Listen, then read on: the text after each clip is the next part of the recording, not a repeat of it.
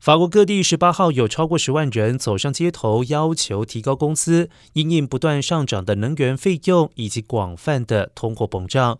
而随着乌克兰战事看不到结束的迹象，法国总统马克龙和其他欧洲领导人面临更多的政治动荡。另外，德国的示威也持续数周，要求政府对能源价格设置上限，提供经济弱势家庭更多补助，以及停止制裁俄罗斯。